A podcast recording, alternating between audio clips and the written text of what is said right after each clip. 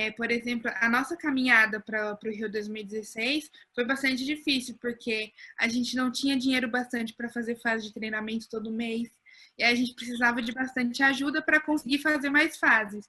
Então, a gente treinava em quadra de cimento batido, saía do final do treino com a calça rasgada de tanto treinar.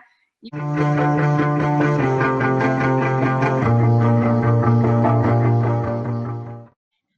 Nome frequente nas convocações da Seleção Brasileira de Vôlei Sentado, nossa entrevistada de hoje conheceu a modalidade em 2013. Ela acumula no currículo duas pratas em Jogos Parapan-Americanos, Toronto 2015 e Lima 2019, e um bronze paralímpico, primeira medalha em Jogos Paralímpicos do Brasil no vôlei sentado feminino. O Vamos para o Jogo recebe hoje Duda, Duda, seja bem-vinda Vamos para o Jogo. Obrigada, é um prazer estar aqui com vocês. A gente precisa começar essa entrevista. É, primeiro, acho que a primeira pergunta tem que ser: como que você conheceu a modalidade? Na verdade, foi assim: eu não sou de São Paulo, eu sou de uma cidade chamada Pinhão, bem no interior do Paraná. Eu jogava vôlei em pé convencional com minhas amigas de escola. Eu estava participando de um campeonato regional e aí um olheiro de Maringá veio conversar comigo, porque ele viu que eu jogava com prótese e eu não tinha perna. E aí ele me convidou a conhecer o voleibol sentado de Maringá, que era a cidade mais perto, mais perto da minha, onde eu conseguia treinar e foi lá o meu primeiro contato com o voleibol sentado. Perfeito. Duda, é, eu já vou adiantar um pouco a fita, né? A Carol falou, é, falou bem do comecinho aí é, da, da, sua carreira como atleta. Eu já quero ir para uma parte bem avançada, que foi justamente é, os Jogos Paralímpicos do Rio de Janeiro, né? É, aqui em casa, aqui no nosso país. E eu tive a felicidade de, de acompanhar algumas competições no último final de semana, inclusive a disputa pelo bronze do vôlei sentado masculino. O feminino, infelizmente, eu não vi, mas eu vi o masculino. E quando eu vi aquela energia ali no, no ginásio tal, é, eu, eu fiquei imaginando o que, que os atletas estavam pensando naquele momento, né? É porque é, às vezes a gente não tem muita divulgação é, do esporte olímpico e do esporte paralímpico aqui no Brasil, mas de repente você vê é, um ginásio inteiro te apoiando, porque vocês estavam representando o nosso país, né, é, na, nos jogos mais importantes, vamos dizer assim, dentro desse universo paralímpico e olímpico. É, conta pra gente como que foi essa sensação de ver o ginásio lotado na disputa pela medalha de bronze. Foi uma coisa inédita, né? Porque a gente não é acostumado a jogar com torcida, jogar com arquibancada cheia. E foi uma coisa muito incrível que você chegava dentro do ginásio e era 9 mil pessoas brasileiras torcendo para você. Então foi uma coisa bem única. Você representar seu país uma Paralimpíada ainda em casa é muito melhor. E é uma coisa que você chega, você bota o pé dentro do ginásio, você já arrepia, porque você ouve o barulho, aí já no aquecimento você começa a embrulhar o estômago e tal. Então é, é muito, foi muito, muito, muito especial, principalmente por ser no Rio e foi a nossa primeira vez com grande torcida, com uma arquibancada cheia, que querendo não foram 9 mil pessoas torcendo para nós lá, então foi uma coisa muito legal. Duda, eu queria saber como que é ser um, um atleta paralímpico, né? Devido ao que? É, toda, todo o, o, preconceito, muitas vezes, que existe, a falta de investimento, de incentivo, é como que você encara tudo isso, como que você encarou tudo isso ao longo da sua carreira, desde quando você começou, que começou jogando é, nem, nem conhecia ainda aí. Você acabou de falar na, na, na, pergunta da, da Carol, né, sobre o rapaz que, que te viu jogando, levou para Maringá, apresentou. Então, eu queria saber sobre o processo para se tornar essa atleta. É, todo mundo sabe que nosso país ele não sei se valoriza ou se não sei, mas todo mundo conhece muito mais o esporte olímpico do que o esporte paralímpico. Eu vejo por mim, porque quando, o meu primeiro contato com o esporte paralímpico foi através de um professor porque se não fosse ele me mostrar a modalidade, ele falar sobre a modalidade, eu não ia conhecer. Porque na minha cidade era uma cidade muito pequena e não tinha acesso a grandes coisas. Então, o esporte paralímpico eu nunca não chegou ainda lá. Eu creio que não vai chegar. Então, se não fosse por essa pessoa, eu não ia conhecer o esporte paralímpico. E, na verdade, o começo foi bem difícil, porque eu era muito nova. Eu comecei a jogar voleibol sentado com 13 anos. E com 14 eu já tinha que escolher se eu queria continuar no esporte ou se eu queria ficar na minha vida. E eu queria muito participar de uma Paralimpíada, eu queria muito estar entre as titulares, eu precisava treinar. E foi aí que o SESI, que é o clube que eu tô até hoje, me deu a oportunidade de mudar para Suzano, de me ajudar com toda essa mudança de, de procurar casa, ver onde vai morar, se é perto do clube, se não é. Então, graças a ele, a eles essa mudança foi um pouco mais fácil, mas foi bem difícil. Largar a mãe para trás, largar a família para trás, para ir tudo isso em prol de busca de um sonho, que era participar da Paralimpíada e estar entre as titulares.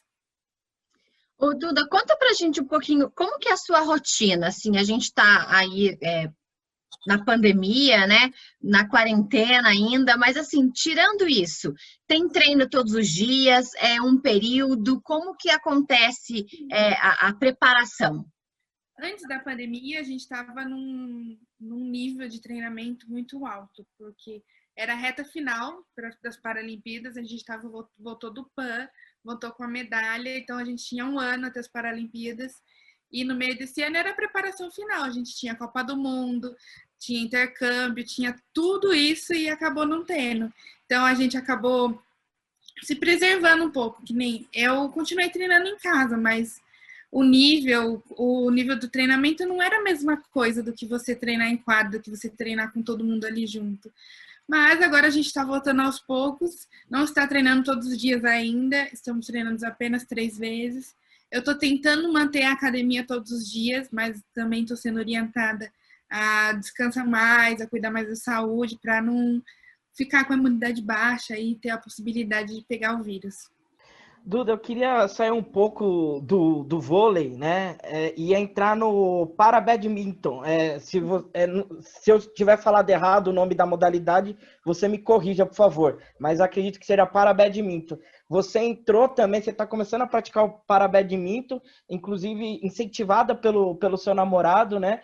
E eu queria saber como que tá isso. Aproveitando essa pergunta da Carol sobre rotina, como que você concilia né, essas duas modalidades e se a gente pode ver a Duda aí defendendo as cores brasileiras no para badminton também, talvez não em Tóquio, que Tóquio já está muito em cima, né? Mas é mais para frente na França, talvez. Eu sou uma pessoa que eu gosto de planejar muitas coisas. O badminton veio na minha vida através do meu namorado, mas não foi ele que me influenciou.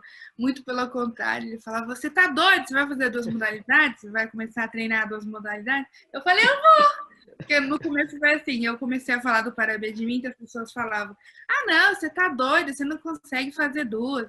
Eu falei, vocês vão ver que eu não consigo, eu comecei a treinar, já até participei de campeonatos, hoje eu sou atual número um do ranking brasileiro, e de duplas a gente é número dois.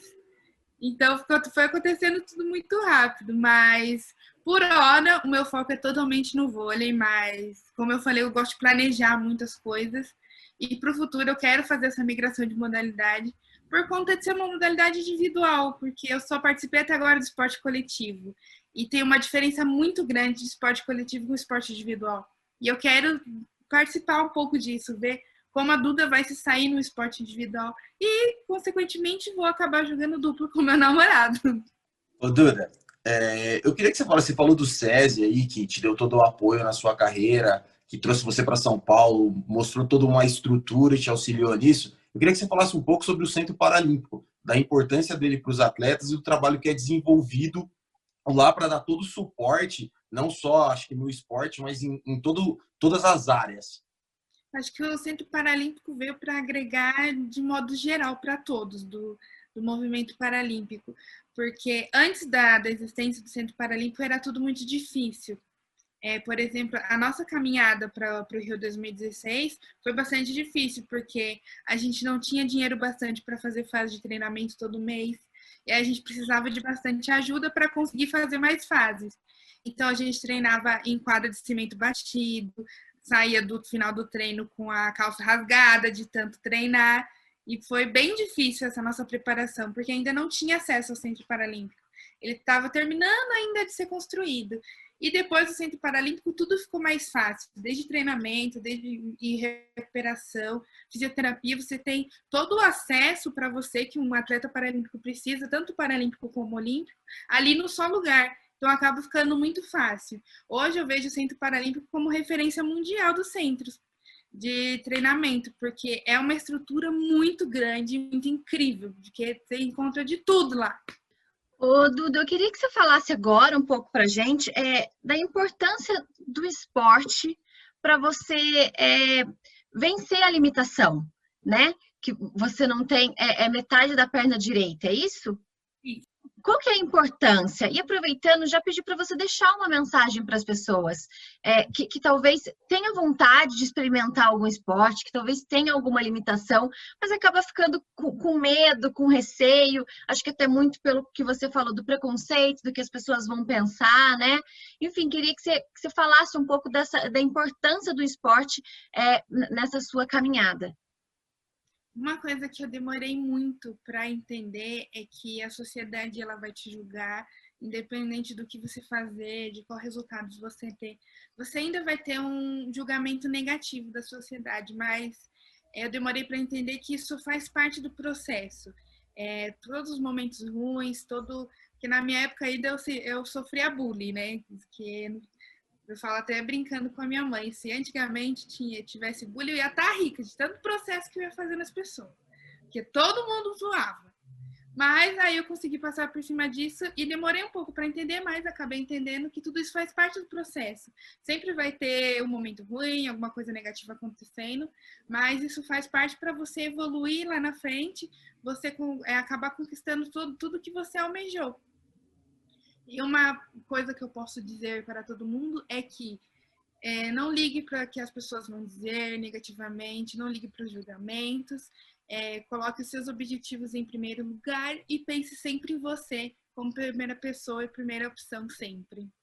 A Duda é nova, ela não deve ser da nossa época, né? Minha, do Samu e da Carol, que tem uma música dos travessos que fala: é, Eu não ligo para o que os outros falam, só me arrependo daquilo que não fiz. E na hora me veio essa música na cabeça quando você falou dessa questão do julgamento, Duda. Muito bacana é, o seu depoimento.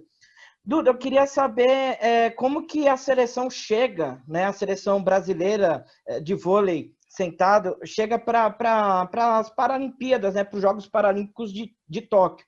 É, devido a esse adiamento por causa da, da pandemia, né? É, nas, nos últimos jogos, a seleção foi a terceira colocada, medalha de bronze, você estava lá na campanha.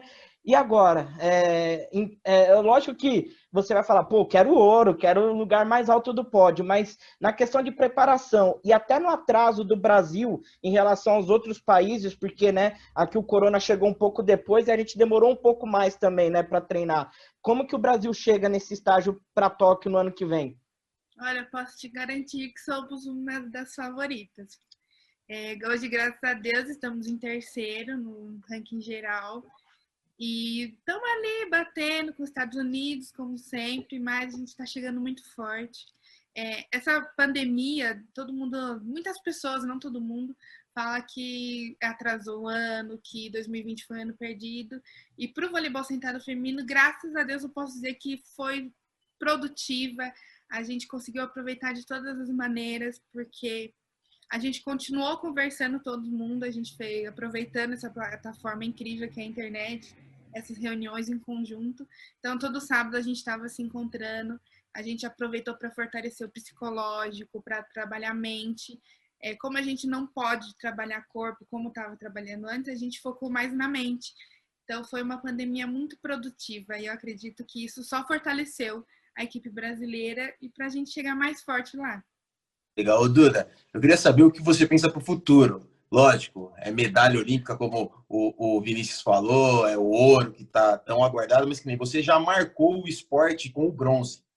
E o que você pensa para o futuro? Como auxiliar? Como fazer crescer o esporte paralímpico, já que você já, já é referência? Como continuar isso?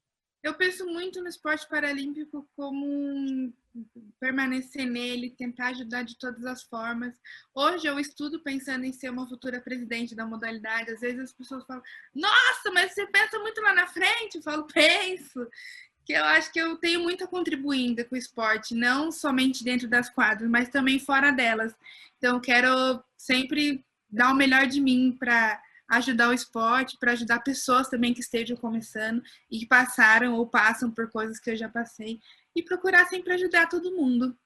Duda, obrigada, viu? Você tem treino agora, por isso que o nosso papo foi, foi rapidinho, mas eu acho que a gente conseguiu aqui mostrar para as pessoas um pouquinho da modalidade que você pratica. Então, só te agradecer por você ter separado esse tempo para atender a gente e desejar muita boa sorte o ano que vem, então. A gente vai estar tá aqui com certeza torcendo muito para você e para a nossa seleção, viu? Obrigada e boa sorte. Obrigada eu, gente. Foi um prazer estar aqui conversando com vocês. Fiquei muito feliz por me escolherem e espero que você continue, vocês continuem nos acompanhando na nossa corrida até Tóquio. E da próxima vez a gente faz uma entrevista você e o namorado para falar da nova modalidade. Combinado. Paris 2024, hein? Bom, pessoal, essa foi a entrevista com a Duda, que é atleta de vôlei sentado da seleção brasileira. Não se esqueça que toda segunda e toda quinta tem entrevista por aqui. Então, compartilhe o link se você gostou da entrevista da Duda e não se esqueça também de se inscrever no canal. Fechado? Samuel Nascimento, Vinícius Bacelar, até a próxima e vamos pro jogo. Vamos pro jogo. Mais podcasts como este você encontra no site da Rádio Conectados, radioconectados.com.br ou no seu aplicativo de podcast favorito.